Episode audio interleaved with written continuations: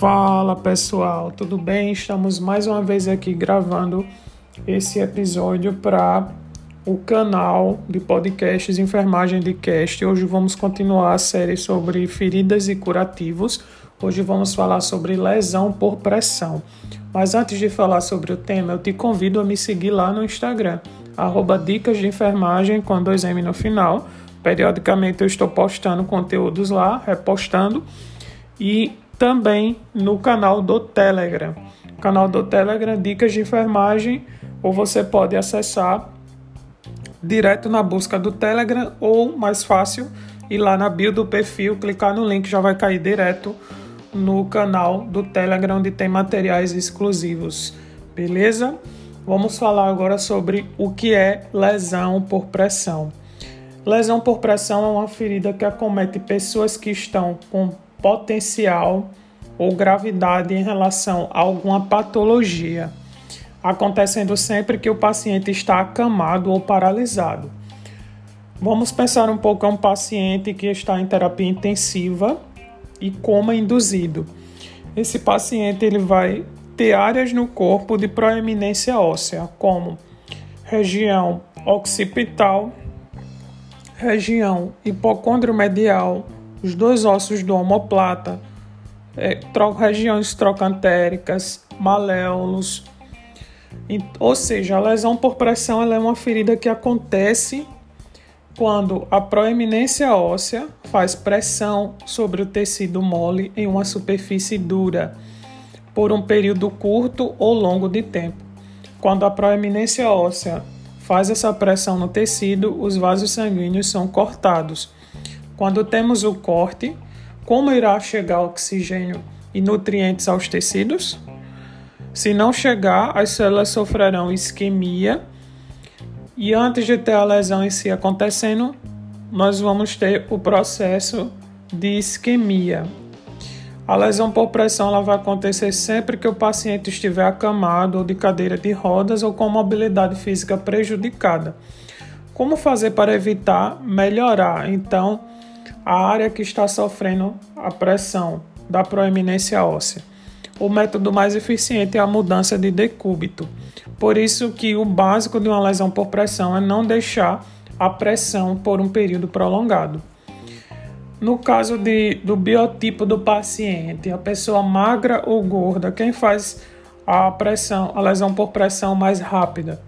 Depende, pois ambos podem realizar a pressão na mesma velocidade.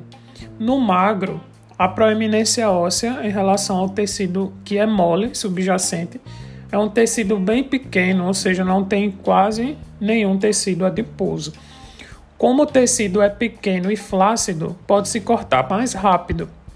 Então pode ser muito rápido ele causar para que se cause a isquemia, uma isquemia transitória, pois a pressão irá cortar os capilares. No gordo, com o peso é, sendo maior, a pressão de proeminência sobre o tecido é muito grande, apesar do tecido ser bem mais extenso. Então a isquemia é causada do mesmo jeito, tanto para o magro quanto para o gordo.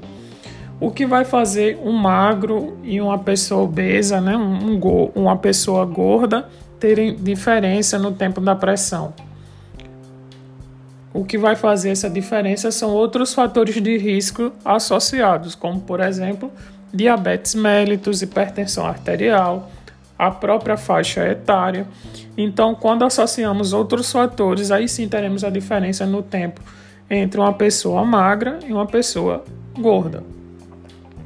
Quantos estágios tem a lesão por pressão? Existem oito estágios de lesão por pressão. É, são quatro estágios numeráveis com números arábicos e dois estágios classificados por nome, como lesão tissular profunda, úlceras não classificáveis ou lesão por pressão não classificável, o, é, lesão por pressão por dispositivos médicos e lesão em mucosas. Então preste atenção. Em uma prova pode ter uma pergunta assim: quantos estágios numéricos existem em lesão por pressão? A resposta é 4, pois a questão perguntou a quantidade numérica, não os estágios inteiros. Vamos falar de um por um. O primeiro estágio é aquele no qual temos a pele íntegra. Chamando a atenção para esse estágio, lá no dia 13 de abril de 2016, em Chicago, 400 doutores se reuniram em um evento e decidiram que seria melhor mudar esse termo de úlcera por pressão para lesão por pressão. Mas por que eles mudaram essa terminologia? O termo úlcera significa ferida aberta, que está cicatrizando da borda para o centro, de baixo para cima. A ferida que cicatriza por segunda intenção, ela tem o nome de úlcera. Está errado chamar de úlcera por pressão, porque no estágio 1 a pele está íntegra, ou seja, não tem ferida ou úlcera. Não existe uma úlcera. Como você irá chamar úlcera por pressão se você não tem uma úlcera? Então, por isso que está errado chamar úlcera. Temos um segundo motivo da mudança. Existem vários enfermeiros que subestimam a lesão por pressão estágio 1. Como a pele está íntegra, eles minimizam a mudança de decúbito, os fatores nutricionais e atividade e mobilidade do paciente, ou seja, fatores que interferem drasticamente na incidência da lesão por pressão. Por quê? Porque a lesão ainda não abriu. Então, como não abriu, não ulcerou, muitas pessoas apenas tratam com banho-maria sem aquele cuidado e atenção que ela deveria ter. Eles só começam a dar atenção depois que a ferida abre e se encontra uma lesão por pressão no estágio 2. Para chamar a atenção dessas pessoas, os especialistas decidiram mudar a classificação do nome. Também temos um terceiro motivo: família. Quem trabalha em assistência sabe como é difícil cuidar de pacientes que estão com risco de desenvolver a lesão por pressão, por não termos dimensionamento de pessoal suficiente. Como não temos a quantidade de profissionais adequados, o que fazemos? Pedimos para a família ajudar na mudança de decúbito. Mesmo assim, a família não consegue entender que essa mudança de decúbito é importante. Como não entende, ela não ajuda na mudança. Quando abre a lesão, é que a família vai se preocupar em auxiliar na mudança de decúbito. Nesta alteração, não mudou só o termo, mas também o conceito.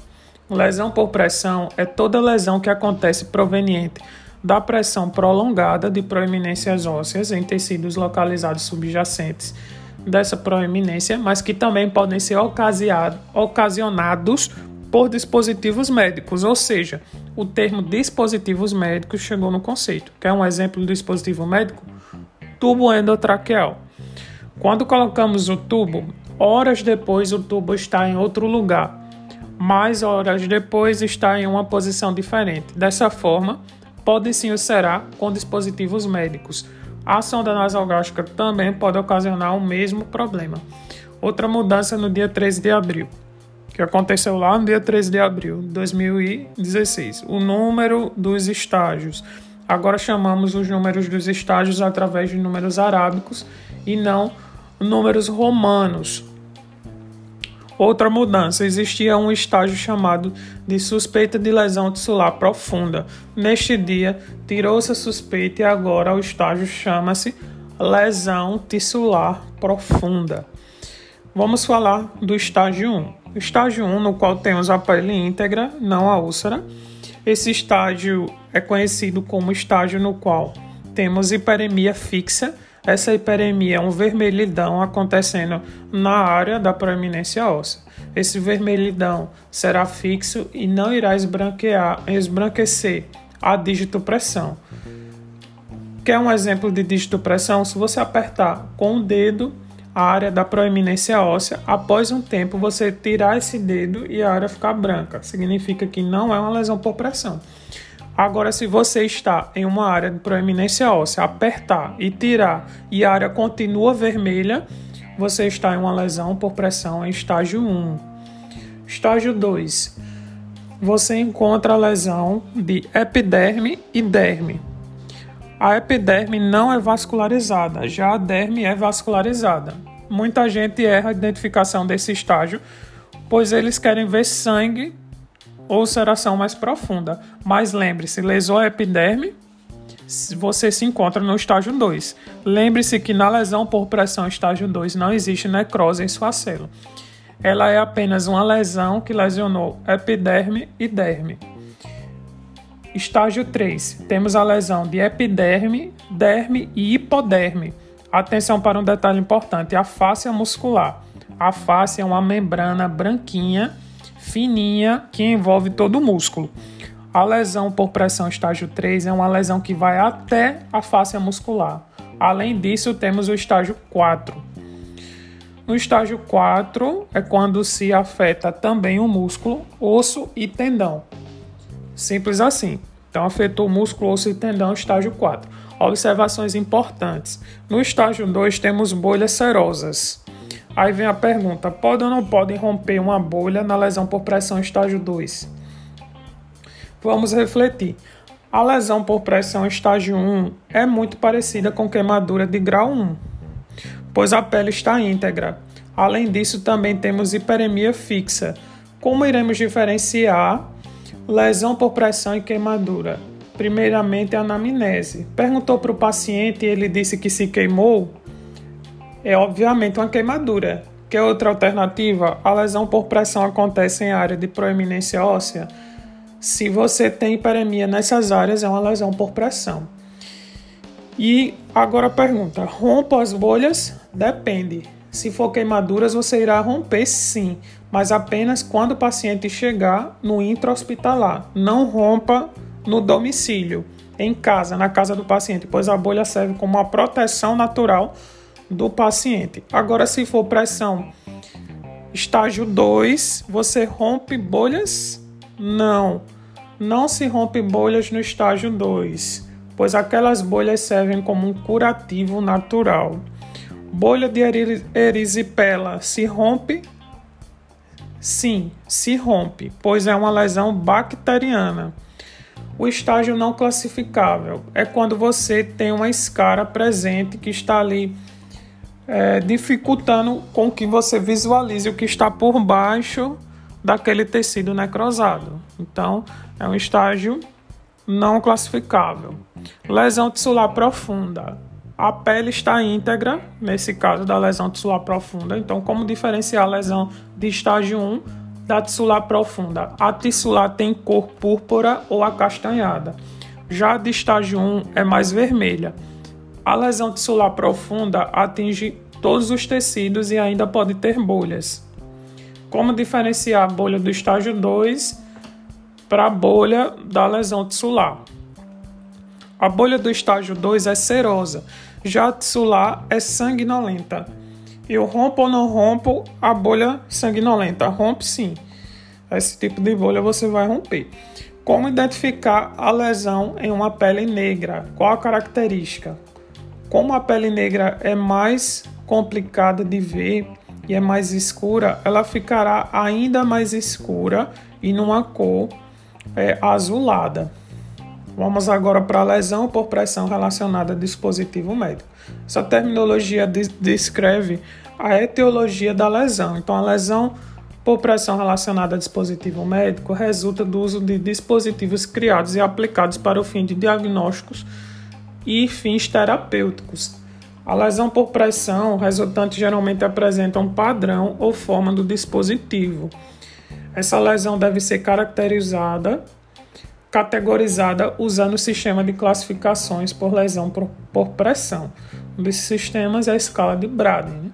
A lesão por pressão em membranas mucosas, essa lesão em membranas mucosas é encontrada quando há histórico de uso de dispositivos médicos no local do dano Devido à anatomia do tecido, essas lesões não podem ser categorizadas. Atenção para os fatores de risco: mobilidade e atividade. A mobilidade é a capacidade do paciente mudar de decúbito. Já a atividade é a capacidade do paciente realizar uma atividade, como levantar e sentar. O paciente que sofreu um acidente e quebrou as duas pernas ele é ou não é um fator de risco para desenvolver lesão? Claro que é. Sim, obviamente que esse paciente ele vai desenvolver um risco bem maior. Outro, paci outro paciente sofreu AVC e está hemiplégico. Ele é um fator de risco? Sim, pois não consegue se mover direito por ter mobilidade e atividade prejudicada. Outro fator de risco: você tem um paciente com lesão em estágio 1 na região sacral. Se ele já tem uma lesão em estágio 1, ele pode tanto desenvolver uma nova lesão, como pode fazer a lesão em estágio 1 entrar em estágio 2 ou 3. Outro fator: alterações nutricionais. O paciente não se alimenta, não aceita dieta, tem o débito pela sonda, ele é um fator de risco, pois o que mantém a pele nutrida e adequada é o padrão nutricional. Você deve colocar uma coisa na sua cabeça. Para deixar um paciente com risco bem baixo de desenvolver uma LPP, uma lesão por pressão, ele tem que estar em uma dieta hiperproteica ou hipercalórica. Mas cuidado, um paciente que tem uma dieta hiperproteica não pode ter insuficiência renal, pois a proteína irá causar mais falência renal ainda. A dieta é boa? É excelente, porém tenha cuidado. A hipercalórica é excelente também, mas se o paciente for cardiopata, ela não é legal.